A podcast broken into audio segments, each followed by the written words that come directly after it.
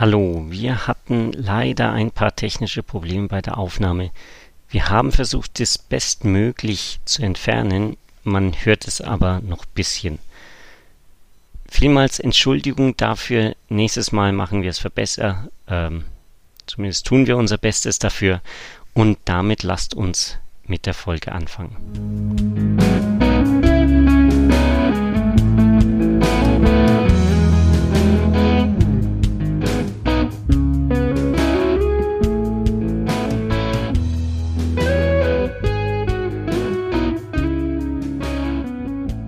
Herzlich willkommen an der Hydrogen Bar. Ein neuer Mittwoch und das bedeutet, es gibt eine neue Folge eures Lieblingspodcasts rund um die schönen Themen Wasserstoff und Brennstoffzelle. Wieder ganz gemütlich bei uns an der Hydrogen Bar, wo wir wieder zu dritt Platz genommen haben. Es ist natürlich der Johannes wieder da. Servus Johannes. Und auch unser Gast vom letzten Mal ist noch da. Hallo Werner, freut uns sehr. Du hast es wieder geschafft, hier mit uns an der Bar einen zu heben. Es ist super, es freut uns. Hallo Werner. Ja, hallo, freut mich wieder dabei zu sein. Ja, hallo. Es freut uns auch, dass, dass wir weiter über dieses spannende Thema reden können.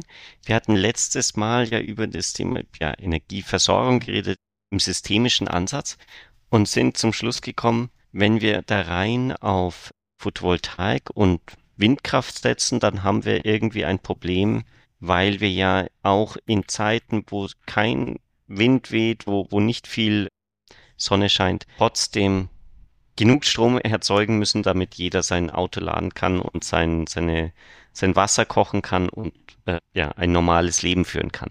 Mhm. Und das, das hat uns natürlich dann zu dem Ergebnis geführt, das wird schwierig, weil man dann natürlich irrsinnige Überschüsse auch erzeugt, wenn halt dann Wind weht und die Sonne scheint. Und ja, jetzt lass uns doch dann einfach weiter da reingehen in dieses Thema. Ein, ein Riesenpunkt ist ja eigentlich, äh, gut, man, man kann doch einfach abregeln, wie wir es ja jetzt schon machen. Dann, dann baut man halt die Solaranlagen und Windkraftanlagen und dann, wenn halt Sonne scheint und Wind weht, dann legt man die halt still sodass der, der Verbrauch mit, mit der Erzeugung und Verbrauch zusammenpassen. Mhm. Ähm, da, da wird man ja dann dieses ineffiziente Thema Wasserstoff vermeiden können. Mhm. Jetzt ganz polemisch gesagt. Eine zweite Lösung wäre ja auch noch, das passt ja noch ganz gut dazu. Ich könnte natürlich auch sagen, ja, wenn bei uns hier keine Sonne scheint oder kein Wind weht, ja, das ist ja kein Problem. Weil irgendwo in Spanien oder in Italien oder in Norwegen oder in Schweden wird ja hoffentlich mal Wind wehen oder Sonne scheint, dann hole ich mir den Strom halt von dort. Ja, ja, das spricht da total spannendes Thema Und da gibt es zwei Probleme, die, die eigentlich immer wieder verdrängt werden oder nicht, auch nicht diskutiert werden. Das eine ist, wenn wir den Strom abregeln, abschalten, was wir heute schon ganz vielfach tun bei der Windenergie und, und was jetzt dieses Jahr anfängt, immer mehr zu kommen, auch bei der Photovoltaik, dann muss irgendjemand ja den Strom bezahlen. also wir sind ja im letzten Jahr schon bei deutlich über zwei Milliarden gewesen, die das Abschalten kosten. Und wir brauchen nicht lang nachdenken, um zu verstehen, wer denn diese zwei Milliarden bezahlt. das ist der Stromkunde. Und das ist mit ein ganz wesentlicher Grund, warum bei uns die Strompreise so hoch sind. Mhm. Und wenn wir jetzt den Ausbau noch fortführen und dreimal so viel Photovoltaik haben und doppelt so viel Windenergie, dann wird ja diese Menge, die wir abregeln müssten, ja noch viel größer. Also es wird unbezahlbar, das ganze Thema. Das ist, was irgendwie überhaupt nicht diskutiert wird, zumindest in der, in der Öffentlichkeit nicht. Und das andere Thema ist, was ja immer ganz gerne in diesen Modellen der Experten da ist, wir haben dieses das ganz tolle Stromnetz und wir verschieben in Europa den Strom halt von Nord nach Süd und von Ost nach West. Das ist so die, die ganz einfache Vorstellung vieler Modellrechnungen. Äh, da überlegt sich aber auch kaum jemand, dass wir in ganz Europa Bereich von drei Zeitzonen leben.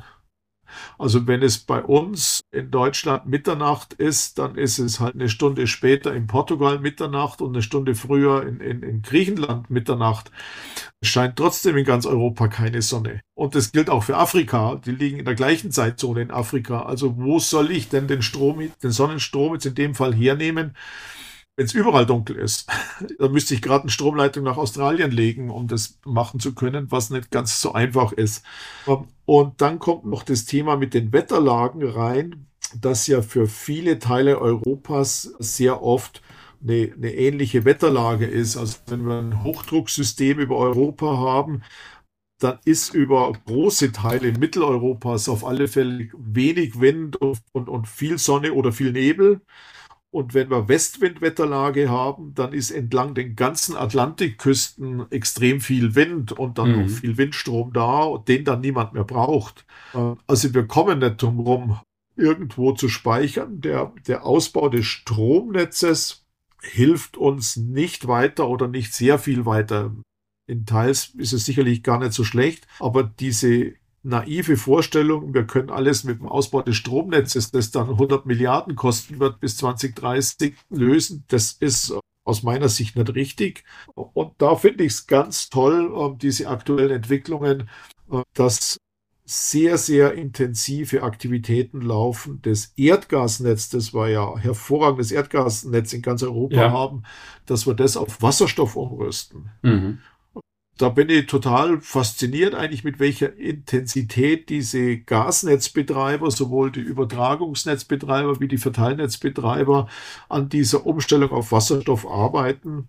Und das ist eine wirklich tolle Entwicklung, die wir da mhm. haben, weil wir einfach über das vorhandene Erdgasnetz dann sehr, sehr viel mehr Energie transportieren können, also um Faktor 10 mehr Energie transportieren können als über das mhm. Stromnetz.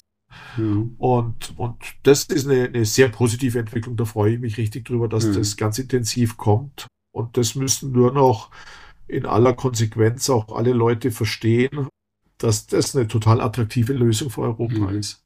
So polemisch wird dann ja manchmal ins Rennen geführt. Ja, natürlich arbeiten die Gasnetzbetreiber da ganz verrückt und wie wild dran, weil die Umstellung auf Wasserstoff ja deren Chance zum Überleben ist. Genau. Wenn eben halt irgendwann auf fossile Energieträger weitgehend verzichtet wird und dann halt kein Erdgas mehr transportiert wird, ja, und wenn dann kein Wasserstoff transportiert wird, ja, dann braucht man eigentlich die Gasnetzbetreiber gar nicht mehr, sozusagen. Ja. Und insofern ist das natürlich schon in gewisser Hinsicht dann verständlich, dass die da sehr interessiert sind, sehr dahinter sind. Diese genau, Diskussion, genau, ja, die hatten wir mal vor, ja, sorry. Nee, ich wollte bloß einfach noch, noch ergänzen, also Wettbewerb belebt das Geschäft. Äh, ja. Und das ist ja toll, wenn man so einen Wettbewerb zwischen Strom und, und, und Erdgas hat. Die Insider wissen das vielleicht, dass das der Erfolg der, der Brennstoffzelle im Haus in Japan war. Das war auch der Wettbewerb zwischen Erdgas, Gasnetzbetreibern und, und Stromnetzbetreibern. Mhm, mh, mh. Diese Umstellung von dem Erdgasnetz auf Wasserstoff, die haben wir vor einigen Wochen auch im Podcast mal intensiver uns angeschaut und diskutiert. Wir waren etwas überrascht, Johannes, wie, mit wie viel Selbstvertrauen da Verbände und Betreiber in die Offensive gehen und sagen, ja, hier diese Netze sind für den Transport von Wasserstoff geeignet.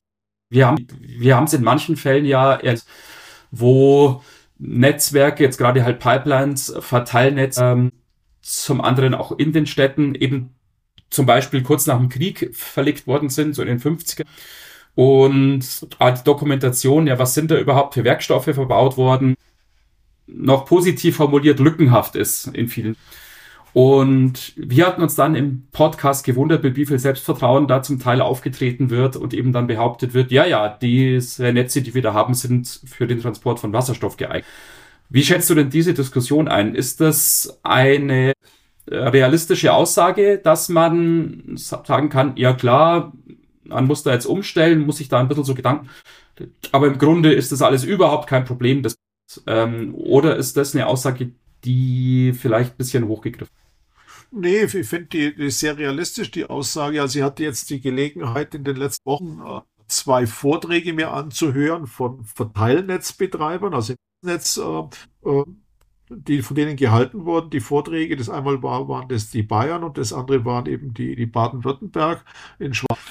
Und, und die haben das sehr detailliert erklärt, was sie gerade machen, also planerisch, wie sie sich die Netze anschauen, welche sind geeignet, welche Abschnitte, welche muss man neu machen. Also das gibt es auch, dass man bestimmte Abschnitte neu machen muss, äh, mhm. neue Netze verlegen will und vor allem, dass sie sich ganz intensiv Gedanken machen, wie kann das mit der Umstellung auf 100% Wasserstoff funktionieren, was ja nicht trivial Und, und nachdem ich diese sehr detaillierten Analysen gesehen habe von, von diesen Kollegen aus, aus den Gasnetzbetreibern, von den Gasnetzbetreibern, äh, war ich doch sehr, sehr positiv, dass die wirklich fundiert rangehen und, und sich das überlegen. Und dann gibt's ja noch diese Studie von der, vom DVE äh, zu den mhm. Werkstoffen, die da auch sehr umfangreich war und, und sehr positiv war. Äh, also ich glaube, das, das macht alles und, und ist fundiert und es ist nicht alles einfach mit, mit so mit einem Händeschnippen getan. Äh, aber es ist wirklich durchdacht und, und da bin ich sehr, sehr positiv, dass man da mhm. sehr viel schneller vorankommt mit dem Erdgas äh, im Vergleich zum Stromnetzausbau. Mhm. Jetzt, um, um wieder auf dieses Energiesystem ein bisschen, siehst du es dann als gegeben oder als, als möglich an, dass man wirklich sagen, stellt ein Großteil der Energie des, des notwendigen was aus diesen Überschüssen her? Oder wird man trotzdem noch Richtung Import gehen müssen und dann sagen müssen, gut, irgendwie den Großteil des, des Wasserstoffs, der wird dann importiert, wie, wie heutzutage eben der Großteil äh, der, der fossilen Energie? Ja, wir, wir, brauchen unbedingt den Import. Also es ist, äh, so wie wir mhm. in der letzten Woche diskutiert hatten, ja vollkommen naiv zu sagen, diese 70 Prozent der Energieversorgung, die ja vier Terawattstunden, die wir pro Tag importieren, äh, die alles regional äh, zu ersetzen, das wird nie funktionieren. Äh, das wäre extrem anspruchsvoll. Also theoretisch ist es machbar, aber es wäre extrem anspruchsvoll. Das heißt, realistisch äh, werden wir Energie importieren in, in, Form von Wasserstoff oder E-Fuels auch. Ähm, mhm. das können wir extra mal diskutieren. Ähm, und was man eben auch sich bewusst sein, wenn wir zum Beispiel jetzt in Nordafrika oder Portugal, Spanien oder im Nahen Osten Photovoltaik betreiben, dann können wir ja dreimal so viel ernten wie das, was wir in Deutschland oder in Süddeutschland ja. machen. Ähm, das ist ja 300 Prozent mehr ist, ist ja gigantisch. Ähm, und wenn ich das dort, das heißt ja dann auch Kosten, wenn ich dann dort sehr günstig Strom erzeuge, und die, die Zahlen gehen ja inzwischen unter 1 Cent pro Kilowattstunde mhm. Strom aus Photovoltaik, äh, dann kann ich dort einfach Wasserstoff machen. Da ist der Wirkungsgrad vollkommen egal bei einem Cent pro Kilowattstunde und kann den sehr billig über Gaspipelines nach Deutschland importieren, so wie wir heute das Erdgas importieren. Mhm. Und, und das wird kommen und, und die Pläne sind ja sehr intensiv und die Politik äh, ist da ja auch sehr, sehr engagiert, was man jetzt gerade gesehen hat an dieser Mittelmeer-Pipeline von Spanien nach, nach, äh, nach äh, durch Frankreich doch oder nicht durch Frankreich.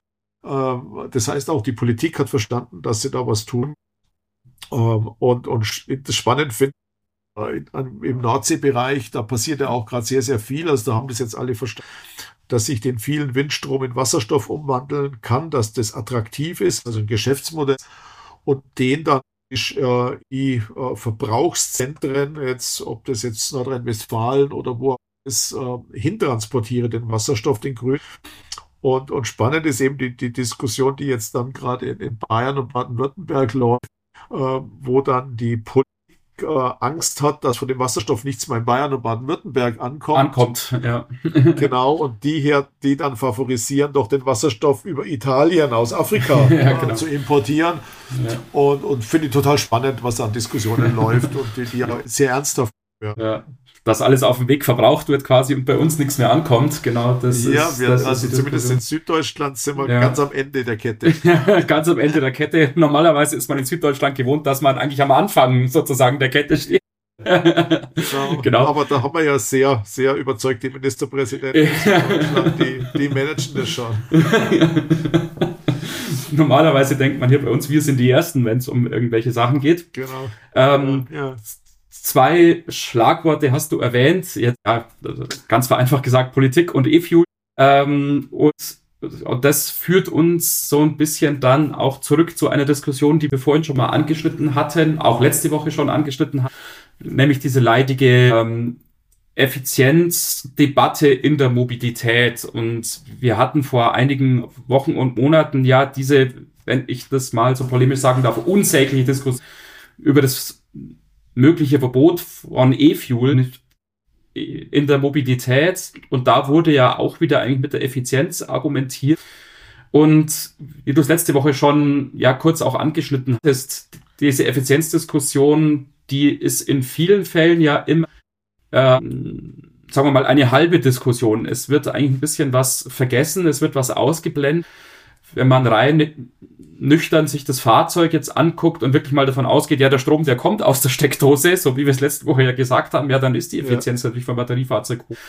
Nur ist es eben nur die halbe Diskussion und, und äh, so sieht's ja im Endeffekt dann auch mit den E-Fuels aus. Wenn man da sich dann wirklich mal die gesamte Kette anschaut, natürlich sind die nicht vielleicht die perfekte Effizienzlösung, aber haben wahrscheinlich in gewissem Sinne ihren Anwendungsbereich. Und wie ähm, hier das dargestellt hast, die verschiedenen Pfade, wirklich von der Stromerzeugung hin zu dem, was dann im Auto an, ist es doch ein sehr, sehr anderes Bild als das, was dann in der politischen Diskussion oder in der öffentlichen Diskussion natürlich dann vor allem wieder in den Netzwerken, wo dann ja auch sehr, sehr emotional diskutiert wird. Das ist ein sehr, sehr anderes Bild, das du das. Ja, ja, genau. Nee, sagen wir, der Punkt ist ja der, dieser Gedanke, dass ich Strom im Überschuss habe. Ich nehme den ja niemand weg, der ist ja sogar zu viel, jetzt, wenn, wenn wir hier in, in unsere Regionen schauen und, äh, und niemand braucht den, also Strom, den ich sonst wegschmeiße, ja, abrede, äh, den kann ich ja nicht über Wirkung gerade äh, damit berechnen.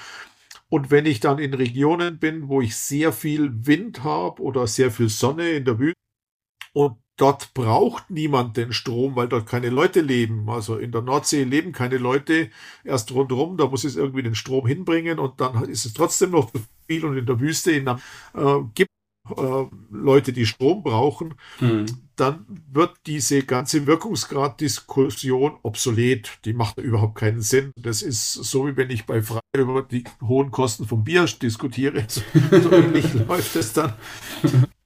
Und was ja eigentlich die relevante Diskussion ist, sind die Kosten. Was kostet die?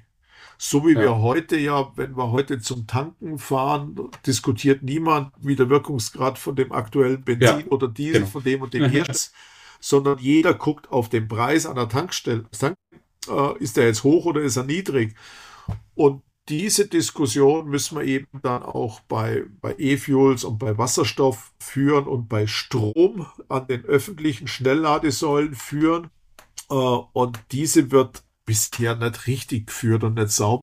Ähm, weil man natürlich äh, fairerweise sagen muss, das muss sich erst. Ähm, wir sind da ganz am Anfang dieser Transformation. Müssen uns einfach die Zahlen, können wir uns heute angucken, was wird an E-Fuel produziert in Namibia kosten, was wird an Wasserstoff produziert in der Nordsee kosten, das wissen wir inzwischen. Äh, und dann sieht man ganz schnell, dass das total attraktive Preise hm. Wenn das alles mal großindustriell steht und, und ist, äh, dann wird es sehr viel günstiger sein, wie der Strom, den wir heute an der Schnellladesäule zahlen müssen. Und, mhm. und die, in diese Diskussion müssen wir kommen und dann wirklich, na, also Äpfel mit Äpfel vergleichen und das einfach projizieren in, in 2030, in 2035, wie wird es da sein, wenn das alles industriell etabliert ist äh, und wie wird da die Welt äh, und nicht irgendwas hernehmen, wo heute irgendjemand an irgendeiner Wasserstofftankstelle 12 Euro für das Kilo Wasserstoff zahlt. Ja. Äh, das ist so ein temporäres Thema, das man nicht einfach in die Zukunft schreiten kann. Vielleicht als Ergänzung, sorry, dass ich dich jetzt hier überfahre, Johannes, aber du, Kein Problem. du kommst gleich. Die Diskussion geht ja auch in die Richtung eigentlich, dass jetzt gerade halt an der Schnellladesäule ja eigentlich der Strom auch zu billig verkauft wird. Ähm, und äh, aufgrund von irgendwelchen Förderungen und Anreizen ähm, und, und, und Staatunterstützungen eben hier für die Kilowattstunde Preise aufruft, die eigentlich langfristig nicht haltbar sind. Und vor kurzem habe ich dann erst, äh, vielleicht hast du da ähnliche Informationen, dass ja, speziell an der Stelle, der soll ja eigentlich die Kilowattstunde ja deutlich mehr als einen Euro kosten müssen, wenn man wirklich listisch da ähm, marktgerecht wird. Und dann wird natürlich auch der Unterschied wieder kleiner. Und du hast natürlich recht, jetzt gerade ist der Wasserstoffpreis, wenn ich an die Wasserstofftankstelle fahre, natürlich auch nicht besonders attraktiv. Im Gegenteil, ziemlich unattraktiv. Aber ich, hier sind wir ja sozusagen eher in der Richtung unterwegs, Preis sich in die andere Richtung entwickelt, sinken ist, während wir an der Schnellladesäule eher die Tendenz haben nach oben. Ja, ich sag mal, was, äh, ich habe selber so ein kleines Elektro was für meinen äh, Zweck ja total ausreichend ist und mhm. gut funktioniert. Und das Tolle ist, ich kann das, vorausgesetzt das Wetter ist schön, an meiner eigenen Photovoltaik aufladen. Mhm. Das ist mega effizient, mega billig, äh, ja. kann ich nur jedem empfehlen, der, der so eine Situation hat, das auch so zu machen. Aber ich kann diese Situation nicht auf alle übertragen. Leute, die praktisch ganz viel auf der Straße unterwegs sind ja. und 60.000 Kilometer im Jahr fahren, die können das nicht zu die ganzen Logistikfahrzeuge, die Busse, die tagsüber alle unterwegs sind, die können das. Äh, und wenn ich dann ähm, so, so eine Schnellladesäule habe, dann kann man sich relativ einfach als Laie auch das Geschäftsmodell rechnen, wie viel Kilowattstunden muss ich über die Lebensdauer dieser Ladesäule durch, damit ich äh, das Investment zurückbekomme ist eine einfache Rechnung. Äh, und man kann davon, aus, davon ausgehen, dass die, die Schnellladesäulen 24 am Tag ausgelastet sind. Äh, die Leute wollen wahrscheinlich abends um sechs äh, nur schnell aufladen und um Mitternacht wird keiner laden ja. wollen, so wie es hm. so wie an der Tankstelle ist. Kann man sich abschätzen, wie viel Kilowattstunden man da durchsetzen muss und, und was dann das kosten müsste, diese Kilowattstunde, die ich da durch die durchschiebe, äh, damit sich das bezahlt macht. Äh, also es ist nicht trivial, damit Geld zu verdienen. Also heute tut es keiner, damit zu Geld zu verdienen. Ähm, und äh, da muss man einfach, einfach sehr genau hinschauen. Was ich, was ich eine gute Entwicklung finde, ist, wenn die Leute anfangen, solche Batteriepuffer mit einzubauen in die Ladesäule. Das hilft dem Energiesystem, um das zu, zu glätten. Ähm, aber das könnte attraktiv sein. Äh, aber auch da muss man dann schauen, wie entwickeln sich da die Kosten ähm, ähm, und, und wie, wie sind die Geschäftsmodelle, wo wir Geld damit verdienen. Äh, das, da wird, wird noch viel passieren. Jetzt, wenn, wenn mich so zuhört, dann ist bei mir so, ja, äh, Ende wird Wasserstoff schon so viel günstiger sein ähm, im Vergleich, weil bei Strom hat man jetzt den im Prinzip Druck nach oben. Einfach dadurch, dass jetzt wahrscheinlich wahnsinnig viele auch Wärmepumpen installiert werden, wahnsinnig viele Elektroautos und das heißt, die Nachfrage steigt. Weil es ist sehr schwer, das Angebot in sinnvollem Maße ja, hochzuschrauben und dann äh, landet man sowieso bei Wasserstoff und dann macht Sinn, eigentlich den Wasserstoff direkt in der Endanwendung zu nutzen und nicht dann erst wieder zurück in Strom zu trainieren und äh, den dann in der Endanwendung zu nutzen. Genau, genau, das ist richtig. Sagen wir, das ist von den grundsätzlichen Überlegungen ja so, dass das total attraktiv wird, äh, den Wasserstoff mhm. dann direkt zu nutzen, wenn er mal da ist. Und mhm. ohne den Wasserstoff kann ich dieses ganze Energiesystem nicht machen. Also der ist unabdingbar. Diese Überlegung ist richtig und äh, dem würde ich einfach äh, allen empfehlen, total technologieoffen zu sein, äh, mhm. in alle Richtungen offen zu sein, ob das jetzt Batterien sind, ob sind, ob das Wasserstoff sind. Äh, das muss man wirklich die Entwicklung dem Markt und den Ingenieuren über und politisch vorgeben.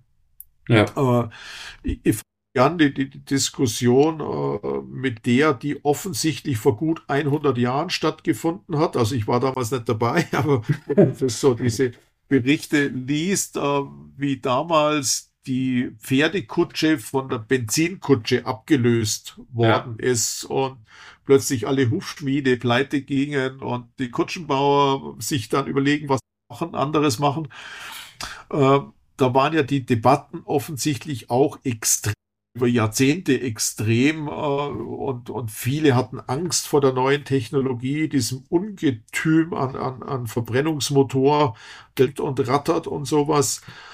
Und irgendwann hat sich das durchgesetzt und hat uns den, den wir heute haben, beschert. Mhm. Über 100 mhm. Jahre ist ja unsere praktisch, und gerade in, in Mitteleuropa ist ja, ist ja das wirklich das, das, Thema Nummer eins gewesen, was industriellen Wohlstand geführt hat. Ja. Und in einer ähnlichen Situation sind wir eigentlich heute. Wir stehen radikalen Umbruch. Äh, und da wird ganz viel passieren, da wird ganz viel entstehen. Ähm, und, und ich bin selber überrascht, nachdem ich ja 35 jetzt in dem Thema unterwegs bin, viel Neues ständig entsteht, äh, ist mhm. total faszinierend. Und dazu sagen, das eine ist total gut und das andere ist total schlecht, das ist einfach ein Fehler. Das ist einfach mhm. ganz offen rangehen und, und klar gucken, was Grenzen, die physikalischen, äh, mhm. wäre es zu verteufeln. Mhm. mhm. Das ist vielleicht noch ein Punkt, den ich unbedingt ansprechen wollte, weil wir hatten ja vor kurzem auch eine Episode gemacht über Wärme zu Hause und, und wird der Wasserstoff eine Rolle spielen. Und meine Sicht ist die wahrscheinlich, dass äh, wenn, wenn du jetzt wirklich so ein, im Prinzip dein Erdgasboiler, ein Wasserstoffboiler ersetzt, dass du da so viel Sicherheitstechnik drumherum bauen musst, falls der Wasserstoff ent, entweicht, dass sich das nicht lohnen wird und dass dann wahrscheinlich in diesem Home Heating oder also wirklich in, in der Heizenergie Wasserstoff irgendwie vielleicht über große Blockkraftwerke oder sowas eine Rolle spielen wird. Siehst du da die, die Herausforderung ähnlich oder sagst du, nein, das, das ist so wie mit Erdgas auch in, unter Kontrolle und man muss halt neue Materialien, äh, irgendwelche vorgegebenen Lösungen, die halt sicher sind und ähm, dann könnten wir eigentlich auch unsere Erdgasung durch eine Wasserstoffheizung ersetzen. Ja, ja, das ist überhaupt un total unproblematisch. Also sehe ich auch kein Thema. Man kann ja heute praktisch äh, H2 Gasthermen kaufen äh, mhm. bei, bei, bei den Herstellern, die heute ähm, ich gucke jetzt äh, ganz spontan jetzt bei, bei deiner Aussage auch auf, auf die Japaner. Ich weiß gar nicht wie viel, 300.000 äh, Wasserstoff oder Erdgas, Wasserstoff, BHKWs im, im Einsatz haben, also Stoffzellen, Hausenergieversorgung. Äh, da ist ja auch drin in dem System. Mhm.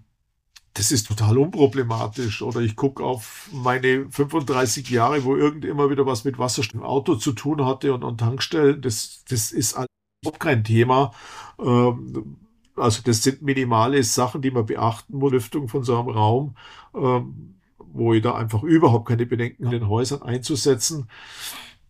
Und, und was eben das Verrückte ist, habe ich gerade die, die, die letzten Tage nochmal gemacht, weil mich eben diese aktuelle Diskussion über diese Wärmepumpe, also diese sehr einseitige Vorgehensweise ziemlich aufregt. Ich habe einfach äh, mir überlegt gehabt, wenn jetzt eben der Strom, um die Wärmepumpen zu betreiben, aus einer Erdgas, äh, kommt. Ja ähm, dann hat die ja irgendwo einen CO2-Fußabdruck Größenordnung 702 äh, pro Kilowattstunde. Und wenn ich jetzt sage, die hat einen Wirkungsgrad von 300 Prozent, dann bin ich immer noch bei, bei 250 Gramm pro Kilowattstunde. Und mhm. realistisch ist aber, wenn es wirklich kalt ist draußen und ich auch entsprechende Vorlauftemperaturen brauche, dann Wirkungsgrad von 200 Prozent, dann, dann bin ich bei über 300 Gramm CO2 pro Kilowattstunde mhm. Wärmeerzeugung. Wärme hat 200. Äh, ja. Also das heißt, eine Wärmepumpe äh, klimafreundlicher ist als eine Gastherme, das ist ein Mythos. Mhm.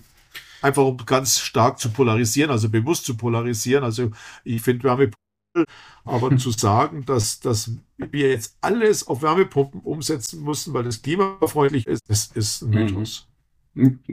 Ja, das ist doch wieder ein Beispiel, wie wir es vorhin diskutiert haben, halt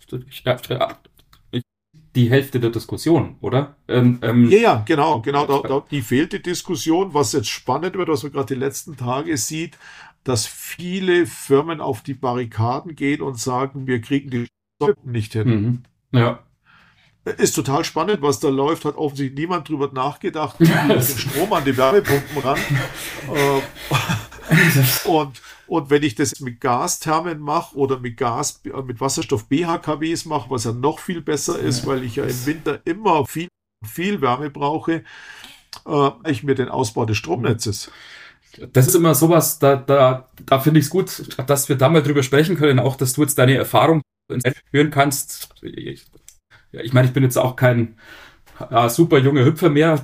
Das, geht schon auch schwer auf die 40 zu, aber war trotzdem natürlich wesentlich mehr Erfahrung als ich. Ähm, ich. Ich kann das immer eigentlich kaum glauben, sozusagen auch, dass diese Diskussion verkürzt geführt wird ja. und so offen, also so offensichtlich da Sachen äh, vergessen werden oder ins Kalkül gezogen werden. Ja. Und ich denke mir immer, das kann doch nicht sein. Man kann doch nicht so dumm sein, auf Deutsch gesagt. Wie siehst du das denn?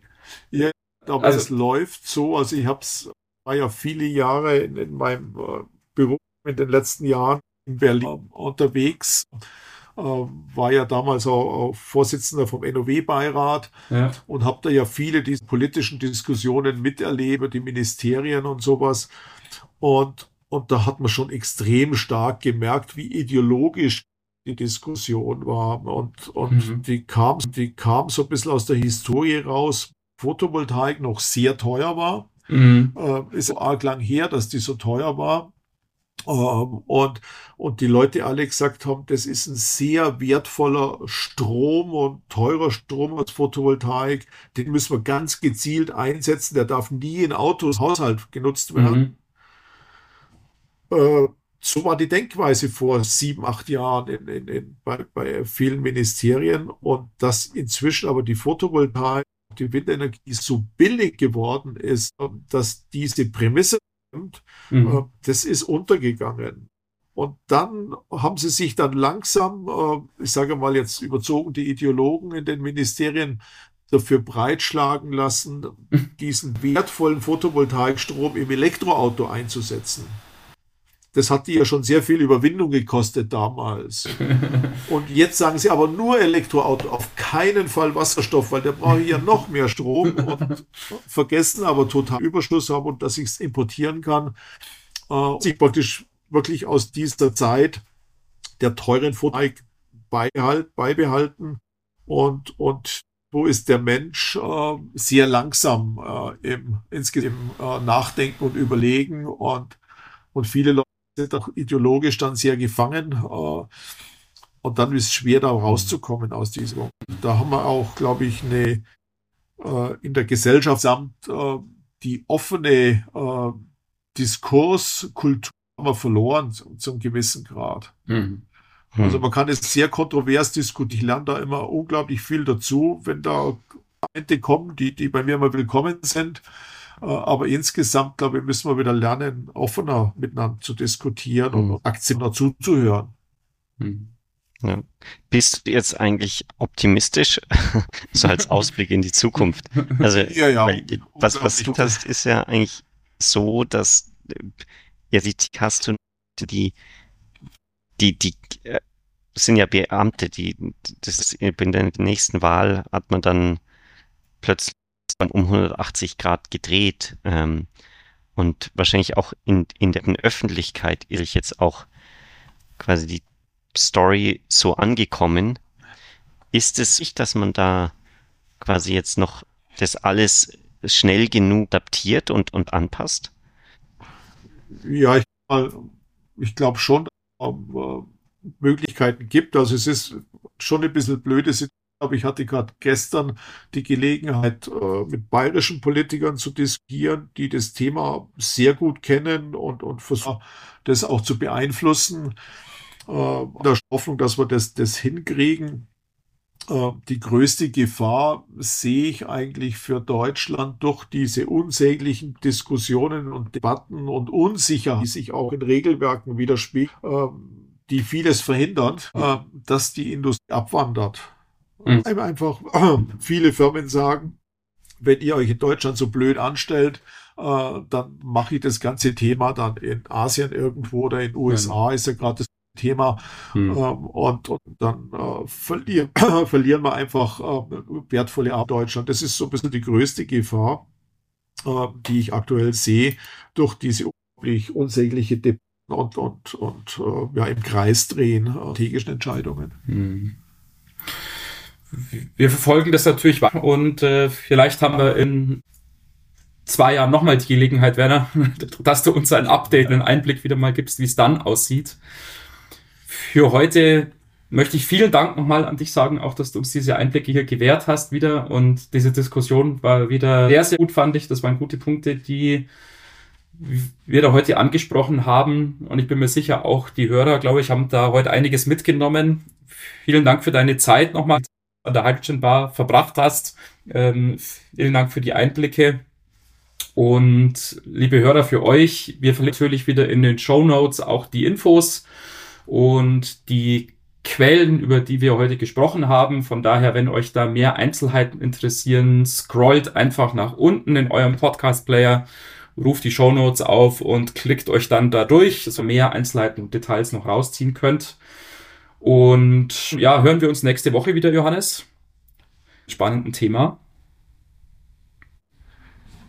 Ja, genau. Vielen Dank, äh, Johannes und Martin, für die spannende Zeit mit euch und macht weiter so und informiert äh, deutschen Zuhörer über das, was in der Welt passiert.